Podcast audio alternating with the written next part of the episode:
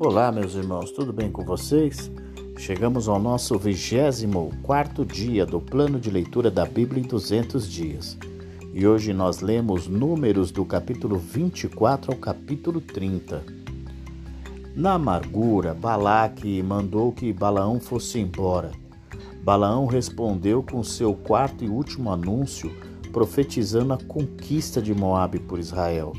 Além disso, os Edomitas, os Amalequitas, os Quenitas, os Assírios seriam todos destruídos por Israel.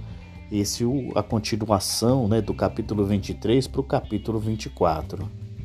No capítulo 25, trata do envolvimento dos israelitas com as mulheres moabitas, que seduziram-os à imoralidade, ao culto sensual dos falsos deuses, os deuses dos moabitas. Somente uma ação rápida de Moisés e Finéias salvaram Israel da destruição. Moisés puniu os líderes da rebelião em uma execução pública em massa. Então, enquanto o povo se reunia no tabernáculo para expressar sua tristeza e arrependimento, um líder da tribo de Simeão desafiou abertamente Moisés levando uma mulher midianita para sua tenda. O jovem sacerdote Finéias, interessado apenas na honra de Deus e na presença do povo de Deus, matou o homem e a mulher. Por isso ele foi recompensado com a promessa de que seus descendentes seriam a principal família sacerdotal de Israel. O capítulo 26 trata de uma segunda contagem do povo israelita. Cerca de 40 anos antes, Moisés havia feito o censo daqueles disponíveis para o serviço militar. Mas todos os que na época desse censo tinham 20 anos ou mais já haviam morrido, exceto Josué e Caleb, e uma nova geração já havia crescido. Portanto, um novo censo foi feito, agora com o duplo objetivo de determinar a força militar para o ataque a Canaã e tomar as providências para a divisão da terra. A área de terra a ser dada a cada tribo deveria ser proporcional à população da tribo, mas a localidade de cada tribo em Canaã deveria ser decidida por sorteio. Os levitas foram numerados separadamente. Os homens foram contados a partir de um mês e não a partir de 20 anos, como no caso das outras tribos, porque os levitas não prestavam serviço militar e não tinham uma área tribal como as outras tribos. O novo censo confirmou que todos os adultos cujos nomes foram listados no primeiro censo estavam agora mortos. Cada área tribal foi dividida entre as famílias da tribo de acordo com os descendentes do sexo masculino. No capítulo 27, fala acerca das leis e heranças. Surgiu um caso em que cinco irmãs ficaram sem herança familiar, ou seja, por parte da terra, porque seu pai havia morrido e eles não tinham irmãos cuja herança pudesse compartilhar.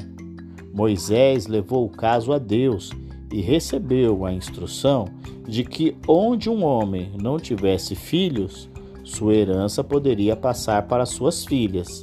Se ele não tivesse filhos, poderia passar para o parente vivo mais próximo. Embora Deus não permitisse que Moisés entrasse na terra prometida, ele permitiu que a visse de uma montanha do outro lado do rio antes de morrer. Moisés não mostrou amargura quando se lembrou desse julgamento divino sobre ele. Ele estava preocupado apenas que Israel tivesse um líder da escolha de Deus para substituí-lo. A escolha de Deus foi Josué, e embora Josué não tivesse a autoridade absoluta que Moisés tinha, pois Moisés falava com Deus face a face, mas a partir de agora a liderança civil e a liderança religiosa seriam separadas. Josué receberia as instruções de Deus através do sumo sacerdote Eleázer. O capítulo 28 fala da importância dos sacrifícios e ofertas contínuas oferecidas ao Senhor. À medida que se aproximava o tempo para os israelitas se estabelecessem em uma nova terra, Moisés enfatizou a necessidade de constante devoção a Deus através dos vários sacrifícios e festivais.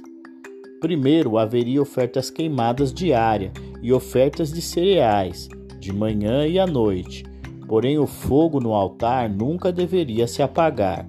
Além dessa oferta diária, havia uma oferta semanal idêntica, todo sábado. Também houve uma oferta no início de cada mês, quando uma oferta pelo pecado foi adicionada à oferta queimada e à oferta de cereais. Portanto, esses sacrifícios diários, semanais e mensais enfatizavam a importância da comunicação com Deus, em cuja presença o povo habitava. Mas eles não deveriam restringir o seu contato com Deus apenas aos festivais anuais. Mesmo nos festivais anuais, os sacrifícios ocupavam um lugar de destaque, mas novamente esses sacrifícios eram adicionais aos sacrifícios diários, semanais e mensais habituais. A celebração da Páscoa, por ter seu próprio ritual de sacrifício, não incluía nenhum dos sacrifícios padrões, mas a festa dos pães asmos que se seguiu tinha sacrifícios diários. Sacrifícios idênticos foram oferecidos nas festas das primeiras frutas da colheita, sete semanas depois. As ofertas da festa do Ano Novo, Dia do Perdão e festas das barracas. O capítulo 29 trata dos sacrifícios oferecidos, as datas dos sacrifícios oferecidos nos festivais do meio do ano. Primeiro veio o dia das trombetas. Dez dias depois foi o dia da expiação. E mais cinco dias depois, a festa dos tabernáculos. O número de sacrifícios nessa festa era maior do que em qualquer outra embora o número diminuísse um pouco a cada dia.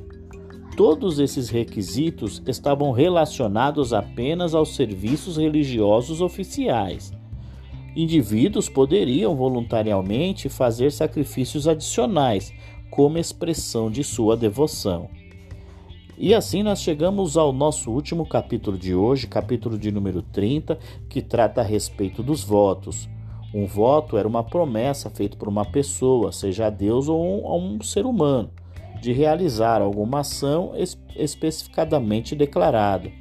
O voto geralmente envolvia fazer um juramento em nome de Deus. E quando um homem fazia um voto, ele não poderia mudá-lo depois de jurá-lo.